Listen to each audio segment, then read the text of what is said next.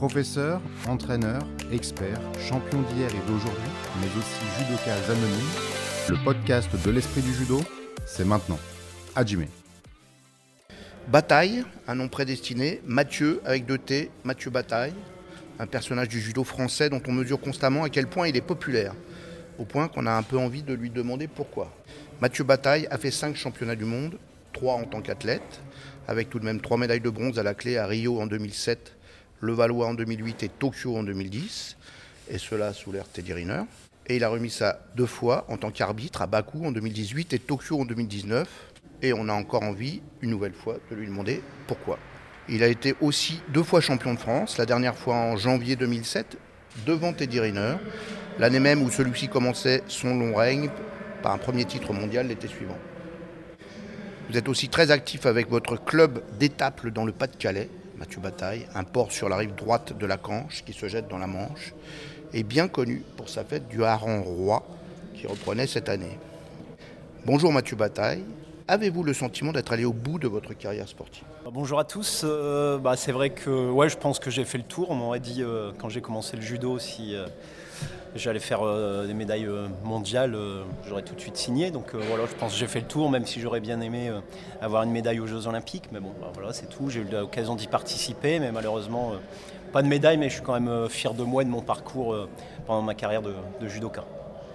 Je vous dis ça parce que vous aviez aussi tenté une incursion dans la catégorie des moins de 100 kg en 2010, un peu comme pour prolonger euh, euh, votre carrière en vous infligeant donc un régime drastique, avec quand même une médaille nationale à la clé, on s'en souvient. Alors pourquoi cette aventure des moins de 100 Et est-ce que ce n'était pas pour vous montrer que vous aviez en vous aussi la folie nécessaire? Être un très grand champion Bah, c'est vrai que quand je suis descendu en moins de 100, donc c'était après les championnats du monde de toute catégorie où j'avais fait troisième. Et Teddy avait gagné les championnats du monde en lourd, donc je savais qu'en 2008 pour les, les Jeux Olympiques c'était, c'était foutu. Donc je me suis dit bon allez pourquoi pas descendre en moins de 100. Et voilà c'était un peu de la folie parce qu'il bah, fallait perdre 20 kilos, mais euh, j'étais motivé. Et voilà j'ai pas de regrets, Euh, même si j'ai échoué on va dire à aller chercher cette sélection olympique en moins de 100. Mais euh, aucun regret, j'ai tenté, ça n'a pas marché. Euh, c'est pas grave, on va dire. Et C'est vrai que j'avais pas envie d'être remplaçant aux Jeux Olympiques euh, en 2008, donc j'ai tenté. Voilà, j'ai tenté, ça n'a pas marché. Bon, c'est la vie, c'est comme ça. Et, voilà, je regrette pas. ça m'a permis aussi après, bah voilà, de rester un petit peu en moins de 100. J'ai fait deux, deux saisons en moins de 100 kilos, et, euh, et après remonter dans la catégorie des lourds quand on a eu l'occasion de remettre deux, deux poids lourds en championnat du monde. Qu'est-ce qui vous fait courir encore du coup? Pourquoi ce choix de l'arbitrage? Pour continuer à prendre l'avion pour Tokyo ou pour Rio? Euh, Ou pour refaire les Jeux comme vous l'avez fait cet été. Bah alors c'est vrai que quand j'ai arrêté ma carrière, euh, il y a eu un petit vide hein, quand même, même si je voulais me poser, euh, j'en ai un peu marre de voyager, il ne faut pas se voiler à la face, on a envie de se poser un peu, mais c'est vrai qu'il y a eu le manque assez rapidement qui est revenu depuis bah, de faire de stages, compétitions, d'adrénaline et tout, et quand le président de la fédération internationale avait mis un cursus un peu plus rapide, on va dire pour les anciens médaillés continentaux ou mondiaux, euh, j'ai dit bon bah allez pourquoi pas je vais tenter. Et, voilà je me suis pris au jeu et, maintenant j'adore j'adore parce que bah, je suis un peu partout sur les différents championnats et, et voilà je pense que ça me permet d'avoir toujours un pied dans le haut niveau et, et c'est peut-être ce qui me manquait à une période et que j'ai retrouvé là avec l'arbitrage. Qu'est-ce qui est le plus intéressant dans cette aventure? Qu'est-ce que vous adorez justement? Et peut-être euh, aussi qu'est-ce qui est le plus difficile à supporter? Bah alors c'est vrai que bah, ce que j'adore, c'est voilà, bah, en tant que moi j'étais athlète, euh, j'étais au, milieu, dire, euh, avant, et c'est vrai que là, euh, arbitrer maintenant, je me retrouve un petit peu, même si l'adrénaline, elle est un peu différente, mais quand tu arbitres quand même des combats, tu as un petit peu la pression qui monte et tout, donc, donc voilà, c'est ce truc que j'adore et que maintenant voilà, j'aime faire, et puis j'espère continuer encore un petit peu quelques années comme ça, parce que je suis jeune quand même au niveau de l'arbitrage. Quel grand combat justement vous avez arbitré au jeu Euh, Quels souvenirs vous en gardez Et quel, quel- quel combat vous a marqué euh, en tant qu'arbitre? Alors euh, c'est vrai que j'étais bah, sur le bloc euh, final euh, tous les jours, donc, donc j'ai arbitré plusieurs, plusieurs combats importants. Mais ce que je retiendrai de ces Jeux Olympiques, moi c'est surtout la victoire par équipe de l'équipe de France où on, a vu une belle, bah, une belle équipe de France battre les Japonais chez eux. Et, avec la manière en plus. Donc, donc voilà, je l'ai vécu, on va dire, sur le côté. sur le côté donc c'était un bon petit moment, c'est ce moment-là que je retiendrai le plus. Et les combats que vous avez vécus au centre, lequel vous a marqué et pourquoi finalement? Alors euh, les combats euh, que j'ai arbitrés, non mais c'est vrai que c'est là c'est surtout l'envie de, bien faire parce qu'on sait que c'est une médaille euh, olympique au bout donc pour les athlètes voilà on essaye d'être le plus le plus réglo possible et puis d'arbitrer le mieux possible pour pas pénaliser pas pénaliser les, les judokas. Vous avez une bonne réputation en tant qu'arbitre? Vous savez pourquoi? Alors euh, bah, peut-être parce que je suis, euh, je suis peut-être sérieux on va dire, au niveau du règlement, j'applique quand il faut appliquer. Et, j'ai peut-être la petite touche euh, du judoka qui fait que. Si vous ne pas appliquer, vous n'appliquez pas. C'est ce que vous avez dit. on l'a entendu. et c'est pour ça qu'effectivement vous êtes un, excellent arbitre. Hmm. On sent encore effectivement le pratiquant derrière. Alors justement, vous êtes arrivé vite à ce euh, très bon niveau puisque vous êtes euh, considéré comme un des meilleurs arbitres mondiaux. Euh, que vous a appris la compétition que vous appliquez à ce nouveau projet?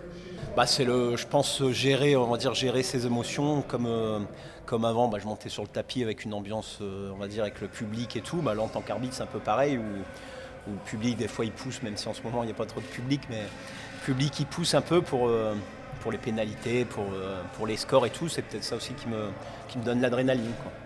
Vous n'avez pas répondu à ma question tout à l'heure. Qu'est-ce qui est le plus difficile à supporter en tant qu'arbitre euh, mondial comme vous? Le plus difficile à supporter? Bah écoutez, euh, non, je, supporte bien, on va dire, la pression. mais voilà, comme je disais tout à l'heure, j'essaie d'appliquer et la politique comme il faut. Vous savez qu'on est tous critiques en France de l'arbitrage international. Euh, comment vous pouvez vous situer, vous, par rapport à ça? Vous appliquez les consignes, mais vous avez compris parfois qu'il faut prendre un tout petit peu de distance. D'ailleurs, personne ne vous en veut, même au niveau international. Euh, comment vous vous situez par rapport à tout, tout ça? Bah, On va dire que moi, je suis là pour appliquer le règlement, donc euh, j'essaie de respecter le plus possible la chose. Et puis, puis voilà, après, bah, on essaie d'arbitrer le mieux possible les judokas. Alors donnez-nous un scoop, qu'est-ce qui va changer euh, incessamment Ce que vous savez sur euh, l'arbitrage euh, international qui va changer? Alors pour l'instant, je ne vais pas pouvoir vous aider beaucoup. C'est vrai que c'est un peu l'inconnu. Je sais qu'il va y avoir des changements, mais quoi exactement? J'ai pas plus d'infos que ça. L'arbitrage, le Wazari plat-ventre, par exemple j'ai entendu parler de ça, peut-être euh, le Wazari, euh, on va dire, euh, bah, c'est côté normalement, côté, mais ce sera peut-être un peu plus sur le côté, ça va revenir peut-être un peu plus sur les bases traditionnelles. Vous êtes un homme populaire dans le judo français. Est-ce que vous avez une, explication à ça? Ben, Je pense que peut-être populaire par rapport. je ne mets pas de barrière, on va dire, entre les personnes où je vais. Bah, voilà, J'essaie d'être au contact maximum des personnes et d'échanger. Je pense que c'est ce que peut-être les gens ce qu'ils aiment. Euh, j'aime bien parler, discuter avec les gens et puis bah partager avec eux euh, notre sport, le judo. Quand on aime ça, bah voilà, je pense que c'est plus facile euh, d'aller vers les gens. Alors là, nous, on est au championnat de France individuel et par équipe de Perpignan. c'est aussi pour ça qu'il y a une bonne ambiance derrière nous. Quel, plaisir vous trouvez à arbitrer le judo français? Eh ben, écoutez, euh, c'est vrai que là, bah, je connais quand même pas mal de monde. C'est un peu plus difficile qu'à euh, l'étranger, on va dire, parce que là, je connais, bah, j'ai beaucoup d'amis qui sont sur la chaise de coach maintenant. Après, j'en ai encore certains que j'ai combattu avec, donc, euh, donc voilà, c'est différent. mais voilà, ça se passe bien. Et puis, je pense que c'est un bon petit week-end pour le judo français. Vous êtes aussi directeur technique au judo étape. Là. Parlez-nous un peu de cette vie-là. Alors, bah, c'est vrai que quand j'ai arrêté ma carrière, moi, je suis reparti où j'ai commencé le judo, donc un club dans le Pas-de-Calais, à Étape-sur-Mer. Euh, bah, j'avais toujours gardé le contact, même quand, j'habitais sur Paris. Bah, dès que je pouvais, je revenais dans le club bah, pour échanger avec les gamins et partager mon expérience, parce que je pense que c'est important de ne pas oublier d'où on vient. Et, voilà, c'était euh, l'amour du club, entre guillemets. Et, donc voilà, maintenant ça fait 8-9 euh, ans que je suis là-bas, directeur technique au club, et puis aussi maintenant au club de Berck-sur-Mer, un, petit peu plus, un petit peu plus loin, où le club allait fermer, il n'y avait plus d'entraîneur et je me suis dit bon ça serait dommage de, laisser un club se fermer puis voilà donc on va essayer de relancer ça et puis euh, de continuer que, le judo soit important sur la côte d'Opale. Et donc vous faites toujours Andori on essaye de faire un petit peu Andori, même si c'est un petit peu euh, dur des fois, euh, surtout le lendemain. Est-ce que vous faites le Ochigari avec la garde croisée et avec la saisie sur la jambe par-dessus Ah ça, on essaye quand même de garder un petit peu. Hein, Des secrets, Ah ouais, toujours, toujours. Dernière question, alors quelle est la prochaine vie de Mathieu Bataille? Pour l'instant, celle-là se déroule bien. Est-ce que vous allez devenir président de la Fédération française Mondiale peut-être? Est-ce que vous n'êtes pas finalement un ambitieux secret? Non, je pense que là, les objectifs à court terme, euh, bah, ça sera les championnats du monde en tant qu'arbitre euh, l'année prochaine en Ouzbékistan. Et puis pourquoi pas bah, les Jeux Olympiques à Paris, quoi. Ça, serait, ça serait pas mal. Donc, euh, donc ça serait ça l'ambition, on va dire, du moment. On va s'arrêter là alors. Merci beaucoup Mathieu. Merci à tous, à bientôt.